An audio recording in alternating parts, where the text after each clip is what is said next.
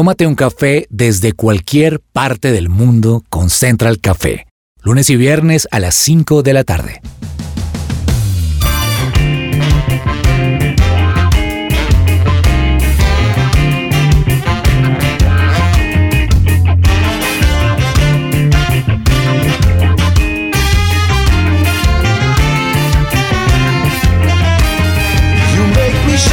Holy Spirit.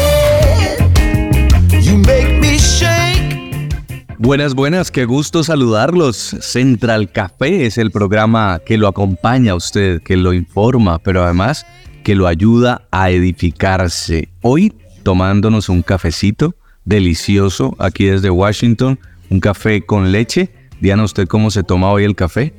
También con leche. Hace mucho rato, debo confesar, no me tomaba un café. porque, Como recuerdan, estamos embarazados. Pero últimamente la vida y mi hija y, que me- y el trasnocho me obliga a ponerle un poquitico de sazón al día. Entonces me tomo un café al ¿Se día. puede un Sí, poquito? puedo hasta dos, puedo hasta dos días. Dos En día. estos días estaba leyendo que el café reduce el riesgo de enfermedades cardiovasculares, que tiene antioxidantes que ayudan a solucionar temas de salud. Entonces, obviamente todo en exceso es malo, ¿no? Dos, tres tazas al día y usted va a estar bien. En el Control Master en Bogotá, Germán Andrés Alvarado. Germán, Muchas gracias, Jason. Un saludo para ustedes. Me alegra volver a estar con ustedes. Esto es para mí es delicioso. Yo disfruto las tardes, yo disfruto los días, todo con ustedes con Central Café. también con nosotros Caterine Escobar. Caterine en la cabina en Bogotá. Los saludo por aquí desde Bogotá, acompañando a Germán, Diana, Jason. Qué alegría poder compartir con ustedes este tema, esta mesa. Les voy a confesar algo. A mí no me gusta el café, pero me encanta estar en Central Café. Así que los acompaño con una aromática el día de hoy. Muy bien, ha pasado, pero poco a poco se van evangelizando Sí, sí, aquí hacia el café. La conversión. El comentario de Diana de la maternidad me he visto tentada. Denme ocho meses más y les confirmo. Muy bien, y hoy con la producción de Luis Ariza vamos a tener un programa muy profundo, muy interesante, que creo que no lo debíamos. Este era un tema que está en las primeras planas de todos los periódicos, está abriendo todos los noticieros y nosotros también aquí en Central Café tenemos puntos de vista para compartir sobre esta realidad.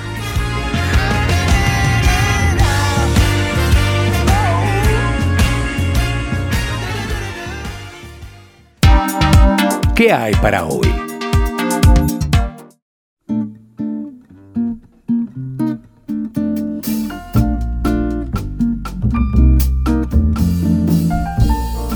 Kangu llega seguro a casa, llega puntual al aeropuerto o viaja seguro a tu empresa. Ingresa a kangucare.co o escribe al 300-884-0994 en Colombia. Muévete con confianza. El sábado 7 de octubre se convirtió en una fecha que no van a olvidar los israelíes. Fue el momento en el que el pueblo de Israel enfrentó uno de los peores ataques terroristas de su historia. Milicianos palestinos, más de mil, ingresaron, salieron de la franja de Gaza e ingresaron a territorio israelí por tierra y allí cometieron una masacre contra personas que viven en esa zona, matando mujeres, hombres, niños, en una de las situaciones más complejas en el conflicto, en el desacuerdo que hay entre israelíes y palestinos en Medio Oriente. Las víctimas de Israel ya se cuentan por más de mil. La respuesta del gobierno de Israel, del primer ministro Benjamín Netanyahu, fue contundente, fue dura. Ordenar bombardeos inmediatos a la franja de Gaza, intentando acabar con esos terroristas de Hamas, de ese grupo eh, terrorista que se aloja en esa zona conocida como la franja de Gaza, y a partir de ahí ha habido también cientos de muertos del lado palestino. Una guerra, un lamentable conflicto que no parece terminar pronto y que aún está por verse en qué va a terminar, puesto que la franja de Gaza, que es una zona a la cual se le había permitido vivir a estos palestinos que no reconocen al Estado de Israel, pues se termina convirtiendo en un punto de amenaza para los israelíes, mientras que hay otra que se conoce como Cisjordania, donde está la Autoridad Nacional Palestina, y ahí viven otros palestinos que sí están de acuerdo en conversar, en hablar de la existencia de dos estados independientes, el Estado judío y el Estado palestino. Pero ¿qué hacer con esa franja de Gaza, donde se alojan los terroristas, pero además donde viven 2.3 millones de personas, civiles que están atrapados en medio de ese conflicto, ahora asediados, sin agua, sin luz, sin comida y donde apenas empezará a entrar la ayuda humanitaria, es lo que está por verse en medio de este conflicto entre Israel y Hamas, porque estamos hablando de un grupo terrorista llamado Hamas, que son palestinos, pero no necesariamente todos los palestinos son terroristas, no podemos... Correcto. Hay que hacer la diferencia. Hay que entender un poquito, y esto de verdad es una historia muy para atrás, y es que entendamos qué era Israel, Palestina y por qué surge el conflicto. Y es que tras la derrota del Imperio Otomano en la Primera Guerra Mundial, la Sociedad de Naciones, esto es antes de la ONU, puso bajo control británico a varios territorios pertenecientes al imperio, como la región de Palestina, que estaba habitada por una mayoría árabe y una minoría judía, además de otras minorías étnicas y religiosas. Estos territorios, que estuvieron temporalmente bajo el mandato británico, se fueron convirtiendo con el tiempo en estados independientes, menos Palestina, región en la que la comunidad internacional le destinó otro futuro y se convirtió en el primer hogar nacional para el pueblo judío, según consta una declaración, la de Belfort, de 1917. De esta forma, poco a poco se fueron asentando judíos en esta zona de mayoría árabe, en especial a partir de la década de los 30, tras la persecución, recordemos, el genocidio nazi contra el pueblo judío eh, en Europa, pero particularmente en Alemania. Para los judíos, Palestina era su hogar ancestral, de origen bíblico, por lo tanto tenían derecho a habitarla. Pero los árabes que vivían allí durante siglos también reclaman la tierra como propia, por lo que se oponen a la decisión de convertirla en el hogar del pueblo judío. Entonces este conflicto nace y en torno a esto es que se, se disputa un territorio. Yo quiero que, eh, eh, yo leí hace poco, porque a veces nos cuesta entender esto como tan lejos, pero traigámoslo algo más cerquita. Un experto, un analista, me explicaba y decía, entendámoslo como si Cuba, los cubanos que salieron en el exilio al inicio de la era castrista, que viven en Miami, supongamos que viven décadas por fuera de su isla. Mientras pasan esas décadas, en la isla se conforma un nuevo pueblo. Pongámosle otra nacionalidad, no sé, rusos. Y están allí y crean su, su población, su comunidad. ¿Qué pasa? Cuando los cubanos en Miami dicen, yo quiero volver a mi isla, yo quiero mi tierra, pero cuando vuelven, le dicen, listo, vuelva, se encuentran a otra comunidad que ya ha hecho vida ahí. Más o menos podemos decir que esto es lo que pasa en Israel entre el pueblo palestino y el Estado israelí. Entonces, es un conflicto bastante diverso, bastante complejo y como lo mencionaba Jay, quizás al inicio, hay que tomarlo con pinzas.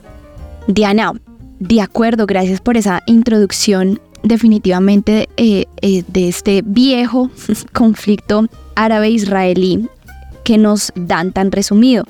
Yo les quiero contar por otro lado que aporta Israel al mundo.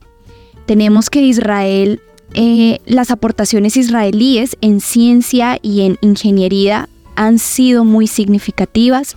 Los científicos e investigadores israelíes han realizado contribuciones relevantes a la genética, a la informática, a la electrónica, a la óptica y a otras industrias de la tecnología. Algunos de los aportes que Israel aporta al mundo.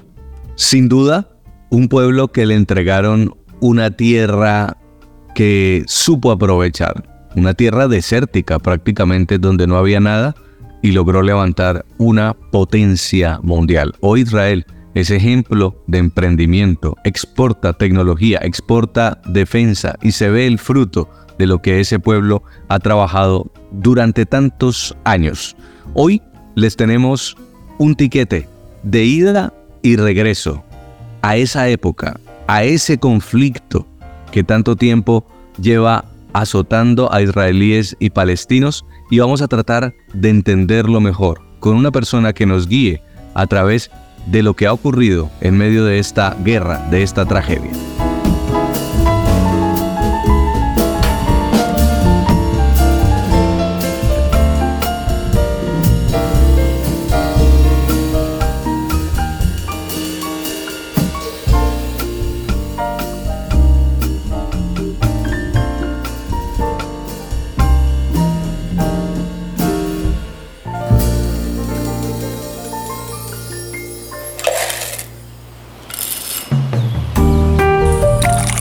Llegó la hora de tomarnos un expreso.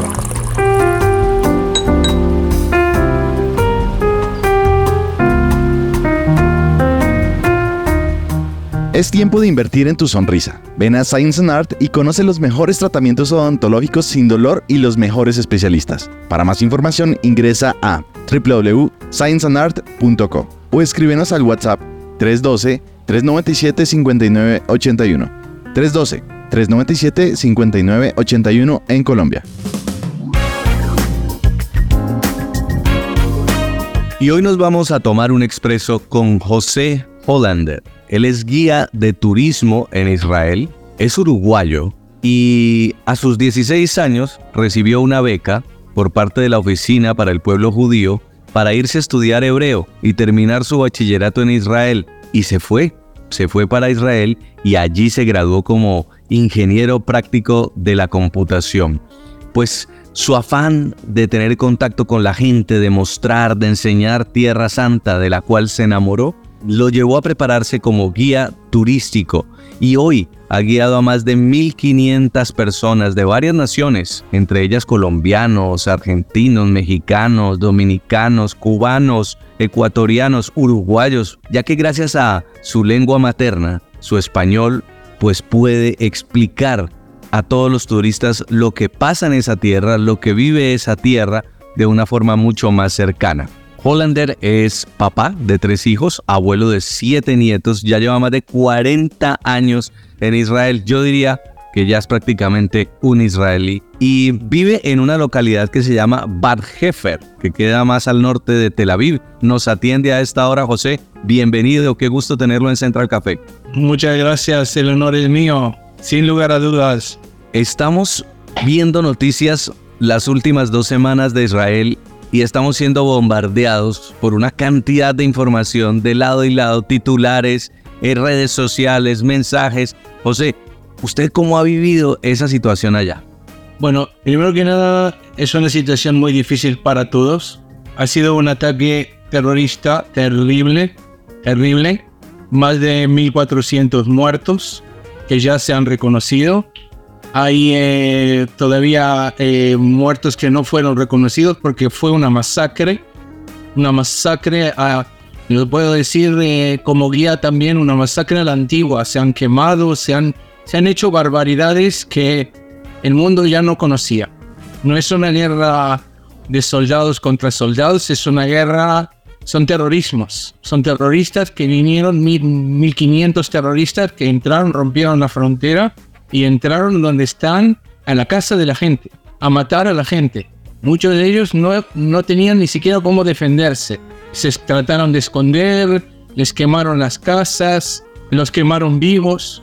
Y eso es lo que hemos encontrado hasta que el ejército llega. El ejército estaba un poco dormido, podemos decirlo así.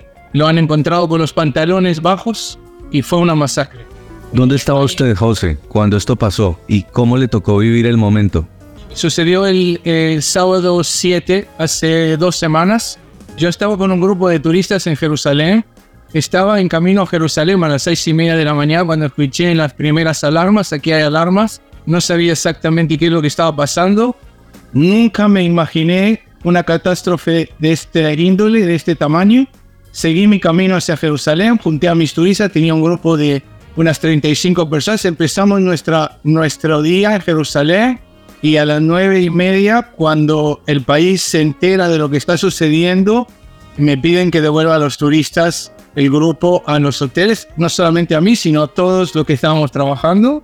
Tres veces nos sonaban las alarmas con el grupo de turistas de- detrás de mí dentro de la ciudad antigua de Jerusalén. No podía olvidármelo nunca. Es sin duda una situación muy angustiante para una persona eh, que vive en Israel, que sabe que eh, tiene su familia, sus hijos allí y que en cualquier momento puede caer un cohete de estos que lanza el grupo terrorista Hamas y simplemente acabar con la vida, cambiar la historia de la vida normal, de ir al colegio, de ir a trabajar, de usted guiando a los turistas, mostrándoles Jerusalén y poder vivir esa tranquilidad, esa paz tan anhelada, vuelve a convertirse en una utopía. A esta hora, el ejército israelí sigue bombardeando en la franja de Gaza, sigue dando una respuesta a la franja de Gaza, pero esto también ha generado una reacción internacional en solidaridad con esas personas que viven en la franja de Gaza y que están perdiendo la vida, civiles que dicen estar atrapados en medio de esa guerra, de ese conflicto, y yo quiero saber cuál es el pensamiento suyo, viviendo en Israel, sobre esta situación, porque nos dicen, es que estamos mirando solo un lado de la guerra, pero también hay palestinos que están muriendo. ¿Qué piensa usted? Mira, los asesinos estos viven dentro de la colectividad. Y la colectividad es como decir, la colectividad los apoya, los reguarda, su gente tienen ahí, ellos no están vestidos de soldados, no estás peleando contra soldados, contra un ejército, estás peleando contra alguien que está vestido de civil. Y es cierto que los civiles sufren, los civiles sufren de todos lados, la guerra es horrible, la han elegido ellos, han elegido ellos. Hoy en día eh, es imposible no sacarse este grupo de encima, este grupo extremista que está buscando la aniquilación del Estado de Israel, está buscando la aniquilación de los judíos y está buscando la aniquilación el total. Y aparte del de, Estado de Israel, a mí me parece que nosotros estamos en el frente del mundo occidental. Este es el frente. El día de mañana va a ser Europa. Quizás en América están un poco más lejanos de todo lo que es musulmán y la tierra conquistada, pero el día de mañana es en Europa, es en París o en Bélgica o en, o en Londres. Nosotros somos solamente el frente de lucha, no, no es, eh, es la sociedad también. No se puede vivir así con un grupo terrorista que de un día, de un momento para otro te tira cohetes y es, está dispuesto a matarte. Y después se esconde dentro de, dentro de los civiles. Es imposible. José, muchas gracias. De alguna manera nos deja muy claro que eh, definitivamente la población civil es la que se encuentra ahorita en primera línea de guerra. Esto ya no se trata de ataques, esto es una masacre. ¿Qué pensamientos vienen a su cabeza al escuchar desde los estallidos de las bombas a los alrededores, eh, el conflicto, todo lo que genera estar en una situación de amenaza en este momento? Quisiéramos preguntarle a usted cómo lo maneja. Mira, te voy a contar, te voy a decir, el sábado 7 tenía 35 personas a mi cargo. Puede ser tú, puede ser tu vecino que ha venido. Eh, he llevado grupos de, tu misma iglesia detrás de mí al centro de Jerusalén, hemos paseado y tenía la responsabilidad de, de sacarnos de ahí. Esa gente que no está involucrada para nada podía haber recibido un bombazo en la cabeza. La responsabilidad esa es lo que nos lleva a nosotros a tener, por lo menos en el principio, de decirles a la gente, bueno, tenemos que hacer así, tenemos que acercarnos a la pared, tenemos que agacharnos, después cuando se termina la alarma podemos seguir y después tenemos que encontrar un refugio en un hotel o en un lugar de refugio. Nuestra vida, los días de guerra, los días de ataques, eh, son así, desde refugio a refugio. La vida normal no puede seguir aquí, no sigue. Eh, hoy en día yo estoy adentro de un refugio aquí, si ves. Este es mi refugio dentro de mi casa. Nosotros tenemos en cada casa un refugio. Nosotros vivimos entre refugios. Si voy al supermercado, yo sé dónde está el refugio. Si voy a, si estoy en la calle, me tiro en una zanja por las dudas cuando suena la alarma. Esa es nuestra vida en la época de, de guerra. Y nosotros tratamos de que la época de guerra sea cuanto más pequeña, mejor. No depende mucho de nosotros. Nos toma por sorpresa muchas veces y en lugares diferentes, como te digo, con un grupo de gente que no sabe y que no conoce. Cuando los vi a las 8 de la mañana les dije, mire, hoy desató la guerra, no sé lo que va a suceder. Es un grupo que además, como es en Naciones Unidas, la guerra también tiene reglas y este grupo no respeta las reglas de la guerra. Pero quería preguntarle también cómo se sienten, porque a veces este conflicto en inicio pareciera que es un conflicto por territorio. Pero hay ciertas cosas que nos hacen pensar que tiene un tinte religioso, una, un conflicto en contra del pueblo judío por ser judíos. Hemos visto como niños en Palestina, en la franja de Gaza, han revelado cómo son educados para exterminar los judíos porque los palestinos dicen que son mejores que los judíos. Hemos escuchado en protestas en Australia pro-palestinas en donde gritan gas a los judíos en referencia a las cámaras de gas que usó la era de Hitler en Alemania en el exterminio más horroroso que tuvo este pueblo. Hemos escuchado estas mismas protestas en universidades llamadas Ivy League, donde está la gente más brillante de Estados Unidos, aquí en la Universidad de Pensilvania, gritando genocidio a los judíos. ¿Ustedes qué sienten cuando escuchan estas manifestaciones pro-palestinas, que en teoría son para que el mundo escuche a un pueblo que busca su territorio, pero tiene estas frases que dejan ver otra cosa? Con Gaza no hay un conflicto territorial. En el 2005, Israel sale de la franja de Gaza. La franja de Gaza no es un país reconocido por el mundo, pero es casi un país. Tiene su gobierno, tiene su ejército, como ustedes lo ven, un ejército terrorista, pero es un ejército, tiene su policía, tiene sus, sus metas, tiene sus... Eh, todo lo que tiene un país. No hay un conflicto territorial. Ellos quieren todo el territorio donde viven los judíos. Ellos atacan el territorio de los judíos. Y, y su, su lema es echar a los judíos de la tierra de Israel. Ellos no aceptan, no aceptan la partición, nunca la aceptaron. La partición de 1947 no aceptan el Estado de Israel.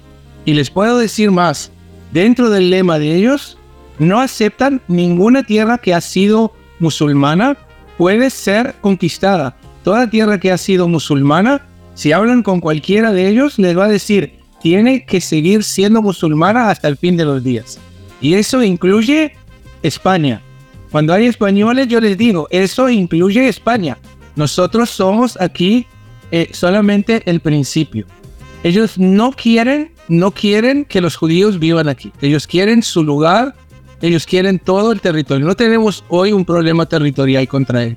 Usted como guía ha podido pasar a esos territorios? ¿Cómo son? ¿Cuál es la diferencia que ve uno cuando está en un tour por Israel y pasa de repente a un territorio palestino? Luego, eh, nosotros trabajamos en la ciudad de Belén, donde está la iglesia de la, de la Natividad, donde nació Jesús. Nosotros pasamos como guías, hay guías locales y estamos también en la ciudad de Jericó. Es otro de los lugares palestinos, ellos tienen ahí su policía, tienen ahí sus impuestos, tienen ahí sus municipios, sus, se pueden ver incluso los autos diferentes, con sus chapas diferentes, todo diferente. Yo como israelí me siento, me siento diferente muchas veces, pero estoy acostumbrado a estar ahí. Otros israelíes nunca estarían ahí, nunca irían. Es extraterritorial, fuera del territorio de Israel. Yo como guía he ido con muchísimos grupos, voy con muchísimos grupos también a la parte de Jericó y también a la parte de Vilé. No me siento mal, pero yo sé que es territorio palestino. Esto es Cisjordania, ¿no? Sí, parte de la Cisjordania, sí, parte de la Cisjordania. Cisjordania significa de este lado del Jordán. A veces hagamos un mapa imaginario. Ustedes recuerdan el territorio de Israel. Hacia el norte está el West Bank, que es donde está ese, pueblo palestino que sí está de acuerdo con un Estado palestino y un Estado israelí. O Cisjordania. y la franja de Gaza es un territorio largo que está hacia el agua. Hacia, el mar Mediterráneo. el mar Mediterráneo, correcto. 40 kilómetros de largo. Entonces, ese territorio es donde están los palestinos rebeldes que no se quieren acoger a esa propuesta que se ha hecho por años y es allí donde está el conflicto, es entender cómo una franja tan pequeña, cómo un grupo tan pequeño ha logrado hacer tanto daño, porque estamos hablando de un genocidio de judíos, el mayor que ha visto la historia después de la guerra nazi. A mí lo que me llama la atención, José, es cómo ambos pueblos, el israelí y el palestino, en la misma tierra, que es una tierra desértica, tienen tantas diferencias de desarrollo. Usted pasa al lado palestino y ve pobreza, ve falta de organización, ve dificultades para acceder al agua, a la luz. De hecho, la misma agua y la luz de la franja de Gaza se la proporciona Israel. Por eso es que ahorita Israel lo corta esos servicios en una retaliación, pero ni ellos mismos han podido proporcionar sus propios servicios 30 públicos, años. teniendo también apoyo internacional, porque Israel ha tenido apoyo desde Estados Unidos, pero también los palestinos han tenido apoyo de ayuda de otros países. Tú sabes, esa pregunta, esa pregunta que me haces ahora es una pregunta que todos los turistas o todas las personas que entramos a Belén miran y dicen, pero mira, eh, esto hay que limpiarlo por lo menos. Eh, está, está muy sucio. Yo no quisiera hablar de eso. Cada uno, cada pueblo puede hacer de, de su dinero lo que mejor le parezca. Yo no diría, si tú en Colombia tienes impuestos, puedes limpiar o puedes hacer electricidad. Yo no quiero decirte a ti qué es lo que es mejor para ti. De repente no te importa que estés sucia la calle y sin embargo necesitas más electricidad o necesitas más agua. No quiero entrar en esa discusión con los palestinos, pero lo que yo les pido siempre a todos y lo que yo trato de vivir es vivir en paz.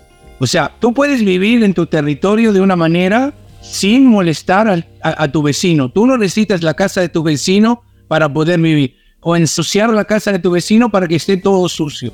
Yo no quiero limpiar tu lugar y tú, yo no quiero que me ensucies el mío. O al revés.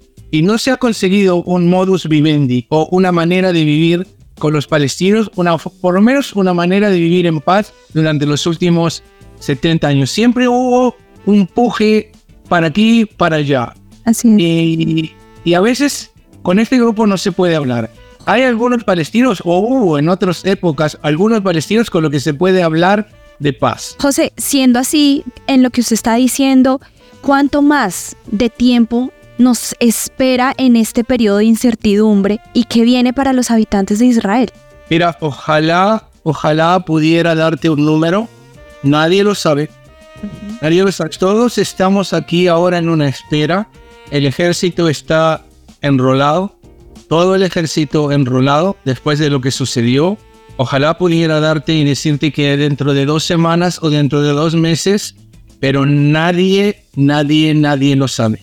Ahora, lo que dicen los expertos es, van a tener que hablar. En algún momento van a tener que hablar y este es un conflicto histórico. ¿Con quién se va a poder hablar y con quién no? La historia y yo soy, no soy profesor de historia, pero trabajo con la historia. La historia del pueblo palestino y el pueblo de Israel me dice que eh, no se han perdido ninguna oportunidad de perder las oportunidades. Y no hubo vez en la que se ha podido hablar en serio. Yasser Arafat y Isaac Rabin dieron un primer paso en los años 90, al principio de los años 90. Era solamente un primer paso eh, seguramente ustedes saben cómo terminó Rabin, asesinado por un judío extremista. El segundo paso hacia la paz nunca se ha dado.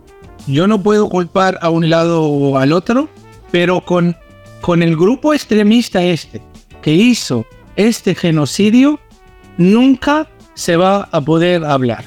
Este grupo va a ser exterminado. Esa es la realidad. Están negociando eh, si llegaran a hacerlo con terroristas. Lo ha comparado el propio presidente Joe Biden de Estados Unidos con ISIS. Y la guerra contra el terrorismo es frontal. Incluso peor. Que no les quepa la menor duda, este grupo va a ser exterminado. No sé cuánto tiempo va a llevar. Este grupo va a ser exterminado desde el primero. De este grupo va a quedar en la historia nada más. Y si va a venir alguien que va a poder hablar y que va a querer hablar y que va a llegar a, a- a algún modus vivendi porque la paz va a llevar muchísimo tiempo. Ojalá, ojalá yo sería el primero, y créanme que estamos sufriendo mucho, el primero en, en decir, nunca me voy a cansar de esperar la paz, nunca, nunca, pero voy a pelear para pelear a mi casa. Tengo, tengo que terminar porque ya se nos acaba el tiempo, pero quiero preguntarle, José, ¿qué podemos hacer nosotros como latinoamericanos para apoyarlos? ¿Qué quisieran los israelíes o los latinos, ya que están en Israel, que hiciéramos nosotros de este lado? ¿De qué forma podemos aportar a la solución? Tratar de no escuchar mentiras, tratar de escuchar las verdades, tratar de repartir verdades y seguir con vuestro trabajo siempre, siempre, siempre revisando si lo que están diciendo es completamente la verdad y peleando por la paz, tratando de buscar la paz. Y el día de mañana, viniendo a Tierra Santa, eso es lo mejor que pueden hacer. Y esperamos poder tener paz en esa tierra tan disputada, que además bíblicamente tiene un significado tan importante, tierra santa, por eso tan peleada y tan disputada. Y esperamos, José, que usted sea la persona que en tranquilidad y en paz nos pueda mostrar esa hermosa tierra y nos pueda guiar a través de Israel. Gracias, José, por haber estado con nosotros aquí en Central Café. Gracias. Gracias a ustedes.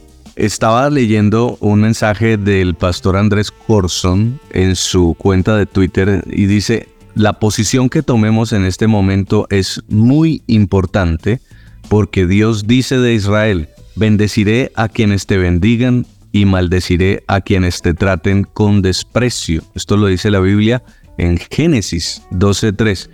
Y otra cosa más, a propósito de lo que podemos hacer, está en el Salmo 122.6. Oren por la paz de Jerusalén, que todos los que aman a esa ciudad prosperen. Un momento difícil para el mundo, lamentable, lamentable tener que ver que los seres humanos seamos capaces de matarnos de esta forma, que sin ningún pudor haya habido un ataque terrorista como este, donde incluso se haya llegado a asesinar bebés a los más pequeños, se tenga rehenes, se tenga personas secuestradas, una barbarie, literalmente digna solo de épocas medievales en esta época. Oración, oración por la paz. Imágenes desgarradoras que debo confesar que como periodista me ha costado mucho reportar, leer y entender y como madre también, porque indiscutiblemente en medio de esta guerra, de un lado del otro, son los niños los que más sufren, son niños los que están en medio de esta guerra en la trinchera, como escudos de lado y lado. Y es, es difícil entender una humanidad en este siglo XXI que está dispuesta a hacer lo que está pasando. Justamente antes iba a mencionar, el mismo secretario de Defensa de Estados Unidos dijo que esto es peor que ISIS. Se están enfrentando a un grupo terrorista que es capaz de tomar bebés como literalmente en la época bíblica y exterminar un pueblo desde la raíz, porque los bebés son el futuro, son la próxima generación. Y ver esos videos en los que alaban a su Dios mientras cogen mujeres del pelo que han sido claramente violadas, mientras cogen niños, matan a sus padres, secuestran a menores que no tienen nada que ver en el conflicto. Estamos en medio de una carnicería en honor a un territorio o incluso quizás con un tinte religioso de un exterminio de una población. Y creo que en ese momento, como dice Jason, lo mejor que podemos hacer también es orar por ese pueblo, por la paz de ese pueblo y por la paz de los corazones de esas víctimas, de sus padres, porque debo confesarlo. Vi una entrevista que me partió el corazón y desde allí dije, no voy a ver noticias, me di una semana, porque era un papá que le anunciaban que su hija de siete años la habían encontrado muerta y él solamente decía, gracias, sí, gracias a Dios y entre lágrimas decía, era la mejor noticia que podía recibir. Porque si me decían que no encontraron a mi hija y que estaba secuestrada, me iba a imaginar las peores barbaries que podían hacer esos terroristas de Hamas con mi niña. Y eso, eso es para realmente que se le parta el corazón y, y es inimaginable lo que un padre puede sentir en ese momento. Así que, de verdad, Oremos por este pueblo. Y si de este lado, solo leyendo noticias, nos afecta, no imaginamos a ustedes que están allá, José, adentro, viviéndolo en carne propia. Un abrazo, nuestras oraciones y nuestra solidaridad con ustedes. Gracias por esta entrevista.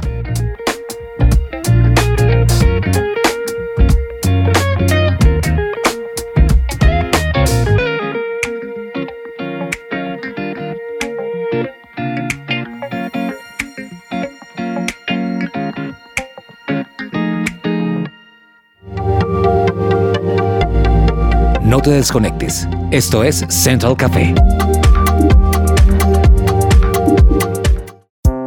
Su presencia radio.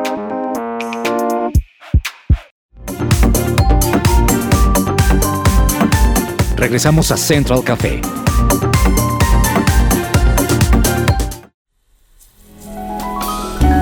Central Café descafeinado.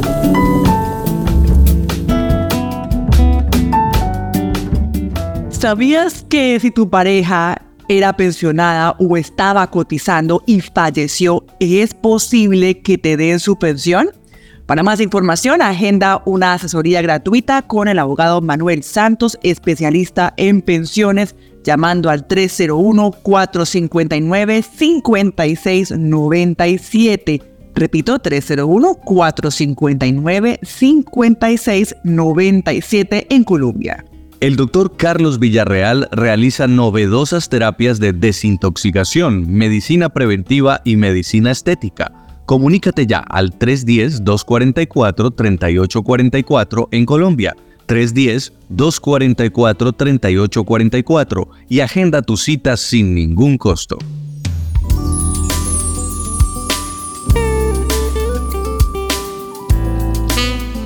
No es un tema fácil, es un tema que nos compete a todos en la mente y el corazón.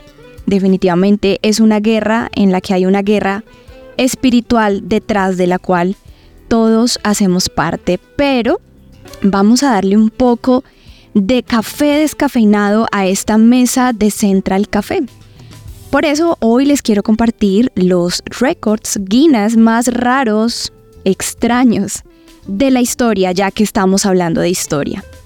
En nuestro café descafeinado traemos entonces los récords Guinness más raros, insólitos, extraños de la historia. Lo que a usted se le puede pasar por la cabeza que nadie haga, hoy se lo traemos. Para los que no saben, el libro de los récords Guinness se ha encargado de ser una franquicia que recopila hazañas increíbles, extravagantes, hechas por la humanidad. Algunas de ellas un poco extrañas que hoy se las queremos compartir. Por ejemplo, existe un hombre que come todo lo que le ponen enfrente. Imagínense a alguien comiendo televisor, bicicletas, camas, carros o un ataúd. La persona que tiene los pelos más largos de las orejas. Imagínese usted con pelos de 18 centímetros en su oreja. Pues existe una persona y se llama Anthony Victor de la India. ¿Se ha puesto a pensar usted si existe el animal más caro del mundo? Pues existe la vaca más cara del mundo, está en Sao Paulo, Brasil, y cuesta 4.38 millones de dólares. Si tiene un convertidor a la mano, conviértalo en peso colombiano y me cuenta si es la más cara o no del mundo. No sé si usted se atreve a pegarle a una cubeta de huevos cuántos huevos puede aplastar. Pues existe el hombre que se llama Furman que logró aplastar de un solo golpe 80 huevos. Estamos hablando de dos cubetas y un poquito más. Así que ahí les dejo el reto. Por último, una mujer de 48 años en Luciana, Estados Unidos, tiene el afro más grande del mundo. ¿Qué es afro? Cabello. Mide 25 centímetros de alto, imagínense en esta altura, 26 centímetros de ancho y 165 centímetros de circunferencia. El peinado a ella se le tardó 24 años en crecer y fue el resultado de ella de ir totalmente natural. Dice, no decidí dejarme crecer el afro, sino más bien ir al natural. Debemos tener en cuenta que los personajes no ganan ningún incentivo económico y si tú quieres ser parte, debes financiar tu proyecto y conseguir un patrocinador. Bueno, ¿y ustedes qué Guinness Record les gustaría batir? Si les preguntaran. La mamá que puede dormir más de ocho horas. La embarazada que puede no levantarse a hacer chichi más de tres veces en la noche. Wow, muy bien.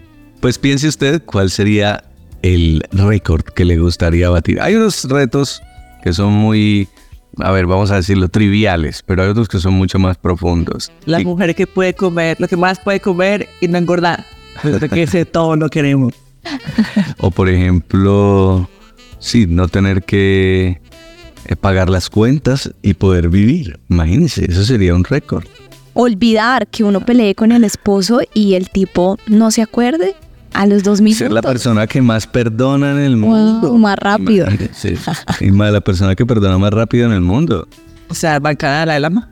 Ah, sí. O por ejemplo, poder ser el que mejor maneja sus emociones. Bueno, ahí lo dejamos.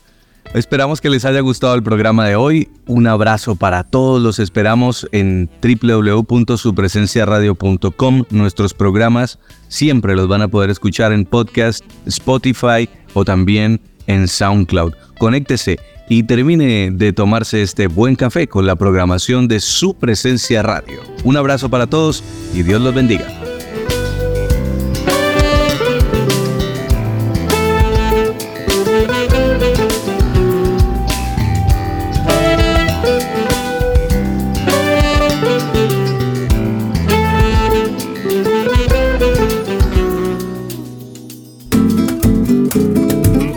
Central Café también está en supresenciaradio.com. Allí puedes encontrar la playlist con todos los programas de Central Café.